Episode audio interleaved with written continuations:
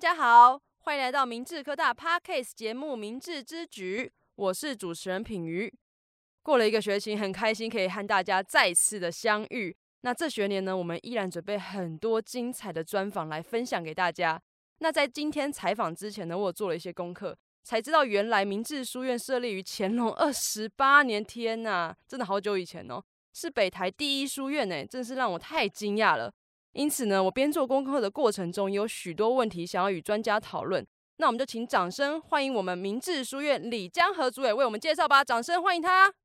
Hello，大家好，我是李江河主委。 Hello，你好，主委。嗯、在讨论明治书院以前呢，我想要先问一下李主委，什么是书院啊？跟我们现在大学有什么样不太一样的地方吗？书院在中国具有悠久的历史，，对，是它是藏书、公祭和讲学的地方。开始只是地方的教育组织，嗯，最早出现在唐朝，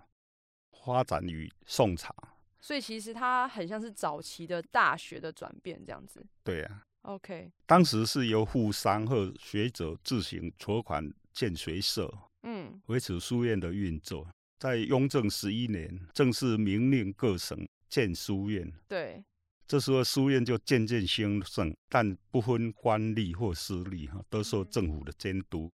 而此时期的书院，绝大部分都是为科举制度的考课为中心的教学学校。所以早期的时候其实是诗人自己筹钱然后念书的地方，是的，然后没有后错来入中国之后，满清之后变成一个政府监督的一个地方，然后是大家的就是以考试为中心。哎对， OK，、嗯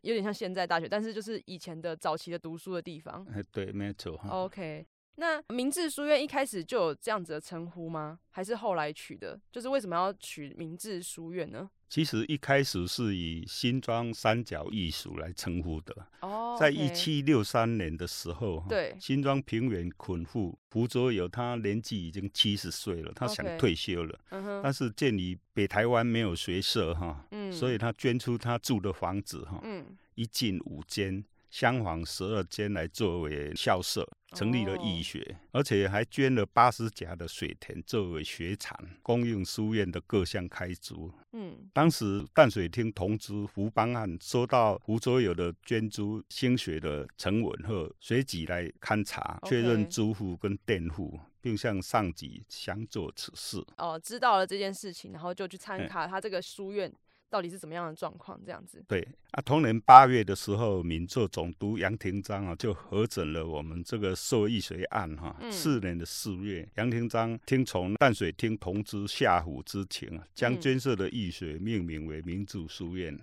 新建明治书院碑。明治两个字在碑文中有解释，反标明治之名，亦成致远之气。嗯，是什意么思就是说，要嗯成为有用的人。嗯哼，就要坚定明确的立下志向，努力学习。哦，所以就是要坚定明确的立下志向，所以就有明智这两个字。，哎对，啊没错，原来如此，就是在明治念书念那么久， 现在才知道。OK，所以明治书院就从那个时候开始的。对， OK，那明治书院建在这个地方，就对于当时的社会价值有什么贡献吗？乾隆二十八年的时候，新庄平原农业已渐渐开垦热络，对，新庄街商贾云集，人口越来越多，嗯，但是没有书院跟义学这种的学校设立，哈、自世风未正，哦，子弟要读书的时候都要远至大甲溪以南。哦，是哦，这么远，对啊，所以民族书院的创立啊，对提升北台湾的文化和培养人才对，影响之际，就可以想而知。对，对，对，对。因为如果大家都在种田的话，这个地方就没有做官的机会嘛，所以他等于提供了这个当地有人做官的机会，这样。哎，对，尤其哈、在六年后哈、有一位捆户叫郭忠谷的哈、嗯郭中古，嗯，他响应那个湖州有这一种义举哈、对，他的原因就是为使淡水天的童生免赴彰化县去就考哈、就是这边就可以考试了。哎，以前考试一定要到彰化县水去考，因为这边还没有设立考试的制度，还没有被许可哎对对，所以他遇到了胡州勇，才决定说这边可以设立成哎考他试的他地觉方哦得非常感动，所以他自己捐了更多。他捐了哈、水田有一百六十一家，园有二十九家，哇，所以造就明治书院哦，在台湾可以说是学产最丰富的一个书院。那个田地对书院来说是有什么样的帮助？就收入来源吗？那就是用学租这种方式哈、嗯，呃来维持书院的费用。哦，OK，了解。它还有另外一个用意，就是作为呃修正新书院的校舍。嗯，所以这个时候，明治书院它的学产就是繁台荣湾最了，多的，繁荣哈了起来。哎，对啊，那那湖州游也算是遇到很贵人呢、是整个北台湾的人都遇到贵人，哦，对啦，没错，就是他造福了整个北台湾的 人，哎，有对啊。有地方可以念书不。过明治书院因为水产这么多哈，对也间接造成在泰山只有成立十八年，因为在当时淡水厅的厅制是在新竹，要管理明治书院非常不便啊，毕竟太遥远了。哦哈对，啊，对啊，嗯，所以他们就想办法要把它移到新竹的厅治所在。在十八年之后就是就天签成成功，功，但是我们的泰山的明治书院也没有废掉哈，等于哦是、分校的概哎念。变成它的分校。 OK，但是到日治时候哈、嗯那个因为新竹市的那个街道改正，嗯新竹的民族书院完全被拆除，哼，哦啊是哦，到现在那边完全没有留下遗迹哈。嗯，只是在民国九十年代哈、新竹市政府啊，在那个地方哦、再建了一个非常大的停车场，嗯然后把它命为民族书院的停车场。哦，因为那个地名刚好在那个地方。哎，对， 哦，原来如此，嘿所以大家查明治书院的话，可以查到泰山的跟新竹的明治书院停车场。哎 对，没但没错有听。到这个故事，就会觉得哎、很莫名其妙，为什么那边会有一个明治书院的 停车场？嗯，对，原来如此，所以泰山的民族书院留下来是非常重要的。哈对哎对没错，对，因为如果没有留下来，大家其实不知道这个过去，对。而且也不知道以前的人是因为明治书院北部才有读书的机会啦。嗯，所以不管是泰山的民族书院，还是新竹新的竹民的族嗯书院，哈、其实它对北台湾的文风都造成非常巨大的提升，哈。对，的确是。嗯，所以书院有点像是，其实不是有个老师，是有一群想读书的人在里面，然后大家看书，互相讨论。当然也会有老师哈，像我们新竹那边哈，就有非常有名的郑用喜、郑用健他们兄弟嗯，哦在那边当山长，在那边讲学就对了。所以他们知道北部有开书院之后，南部的老师就上来嘛。郑用喜、郑用健是新竹那边的哦，人，他们就新竹就有 人当老师这样子。嘿嘿嘿哦， 对原来如此。然后以前的老师叫做山杂吗？哦山长是管理书院的，哦，比较像图书馆管理，好像是馆长一样，哦，像馆长一样。呃，呃院长一样，哦，就是院民长。族书院的院长。 OK，了解。所以当时就是因为有创这个书院，所以就让淡北中局市值数量变很多，是吗？对，哎，民族书院的创立，让更多的人可以去读书，对，所以中举的师资会更多，包括我们台北的学海、宜兰的仰山书院的诞生，也都是深受民族书院的影响。啊，所以北台所学的雅号，民族书院不虚其名的。我觉得这样子听起来，明治书院很像是一个台北车站那边很强很强的一个补习班，然后后面旁边就开了很多小补习班跟随着它，对，这样子，所以让我们北部的学风就一下子就兴盛起来。那真的是一个很大的贡献呢。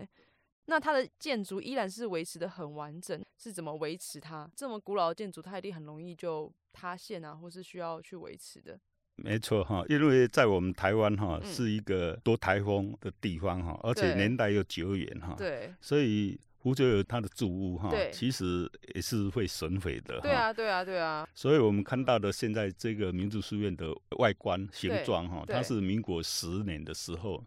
由哇哦地方士绅捐权来建造的。哇哦，嗯、啊，因为钱不多哈，所以只有建了呃一进三间，还有旁边两个侧屋这样。可那时候有在使用吗？没错，它还是有使用哈，它是作为祭祀的场所哈。我们 OK 里面就祭祀朱熹的神位哈。了解，那当然，它还是有在做教学的动作。了解，嗯了解，但也很久了耶，这样子也是超过百年的历史，怎么会维持到现在啊？就要怎么做呢？其实，民族书院在台湾光复后啊，曾被列为二级古迹哈。 OK，就被列入古迹了。对，没错，嗯哼，在民国七十四年古迹普查的时候被取消古迹资格啊哈，为什么？因为当时的管理者哈已经过世哈，啊就缺少嗯哦人在管理。当时的那一些那个古迹勘察的人哈对，认为说啊，明治书院没什么保存价值，嗯哼，所以取消了它的古迹资格。那怎么办呢？所以到民国九十二年的时候对，民族书院就是因为年代久远又缺少管理哈，对啊，屋脊就塌陷了。对哈， 啊，在那时候才引起大家的注意哈，这个建筑存在哈嗯，可以让现代人对古时候书院哈有一个实际上的记忆。让我们跟历史一个连接，一个很重要的嗯一个地方。对，所以当时的台山区公所还有地方的士绅呢，就认为民族书院存在非常重要啊， OK 所以跟台塑企业哈、都嗯在拨经费来哦，那整时候修它。台塑就进来了，这样哎。，对，哎，但是我们刚刚不是说它被取消古迹资格？对啊，，对啊，被取消古迹资格之后，政府的钱就没办法支援这一个古迹对的重对建，对，所以在倒塌那一年的九月，马上公布它为古历迹史啊，建筑。那我们就是以呃民族书院历史建筑这个方式来把它重建的， 然后那时候又台塑民营进来了嘛，哎重新维护组织管理委员会，就是我们现在的管理委员会。了解。所以从九十二年到现在吗？哎，对，哇，它是九四年建好之后，然后就每一年都会不断的更新跟维哎护这样子。哎哎或者了解我我们学校在这边也非常重视，一直在帮忙我们哦，学对校会用什么样的方式帮忙办一些活动啊，啊？哎或是这样像这样做推广这哎样子，对，嗯没错，让大家认识明治书院。哎对，哎但我发现明治书院在 Google 评论的评价也是蛮高的，好像品牌名做的不错的，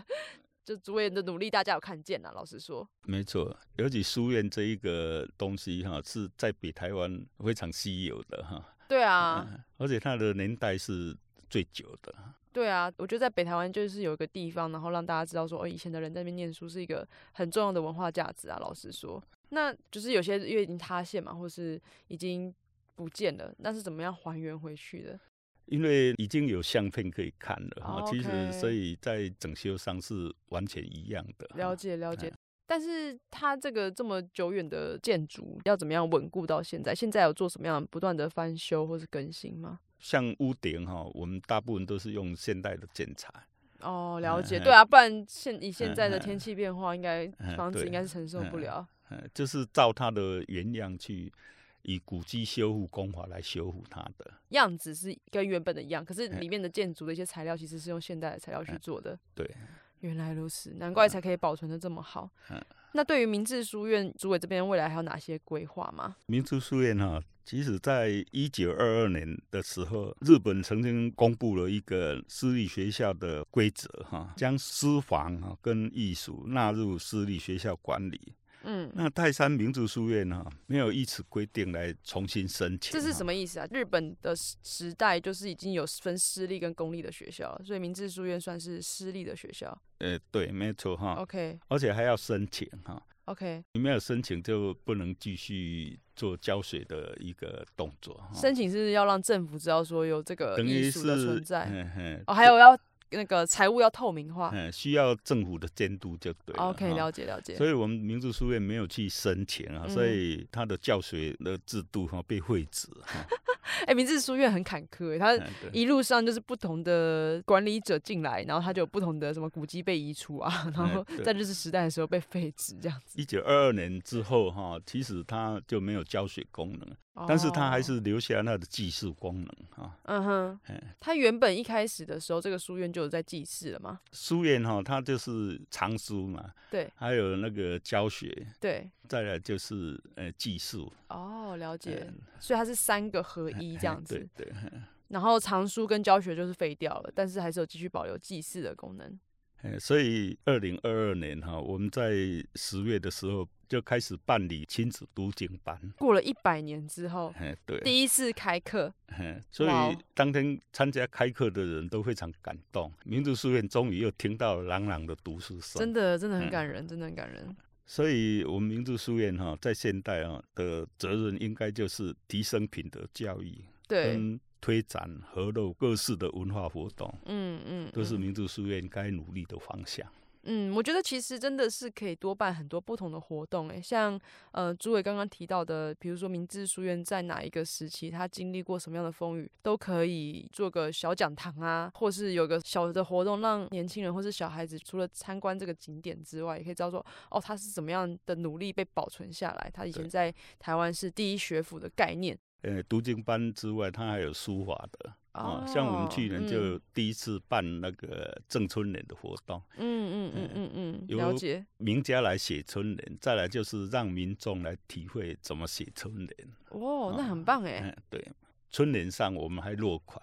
就是会盖民族书院的 章哈。那真的是感觉很像是嗯认证的嗯概念诶。欸呃，很让喜欢啊这个想法。对，那现在我们明治书院有什么常态性的活动吗？其实我们还有一个很重要的祈求智慧笔的活动，就是去拜拜，然后就可以拿到这个智慧笔吗？用我们里面准备的圣甲哈，嗯去跟我们主席还有先贤沟通，哦，想杯你得当拿到这个呃智慧嘿嘿笔嗯智慧笔，然后是一整年的活动嘛，对不对？哎、它是随时都可以去的。哈 OK，大家听到了吗？去逛景点的时候，还可以顺便拜拜保佑，也可以拿这个智慧笔这样子。另外，我们也有那个祈福士，写下你的愿望哦啊，就那把就它可以吊把在祈福树上。哦，OK，啊了解。另外，了解嗯我们还有非常大的智慧笔，让大家去触摸、增增长长智慧。 嗯、哎大家对考试前的时候，嗯可以去祈求一下，去摸一下这个智慧笔，顺便呢去祈福树下挂一下考试成功，我相信会很有帮助的。嗯，没错，那今天真的非常感谢李主委能够替我们介绍这么多有关明治书院的内容，好像真的实际走访明治书院，就是又新又弱，又新又弱，到现在被保存这样子的一个光荣的事迹。那最后，主委这边还有什么想跟听众分享的吗？我们明治书院哈、今年刚好成立了两百六十周年。哇，两百六十周哎那我年，们明嗯、治科大呢，也正好成立六十年哈，嗯六十周年哈。就是这么刚好，对，那没明治错，科大就是好像我们明治书院的活化的再版，嗯而嗯且嗯嗯更壮大多元哈。嗯我很希望那个民族书院可以多和我们学校哈、有更多的连接，对，让旧式的学校散发出新的附加价值哈、嗯嗯嗯，没错，可以把这一段故事记在心里面啦。它其实也辅佐了很多跟于明治现在的学生啊，还有很多产学的合作这样子。对，所以我觉得就是一个很好的继续发展。那这也是为什么我那么热爱我主持的工作，因为听了一个故事，就像实际体验了一个领域。希望在听的你呢，也能这么觉得。新的学年呢，我们会讨论更多有趣的内容。那我们明智之举就下次见喽，拜拜。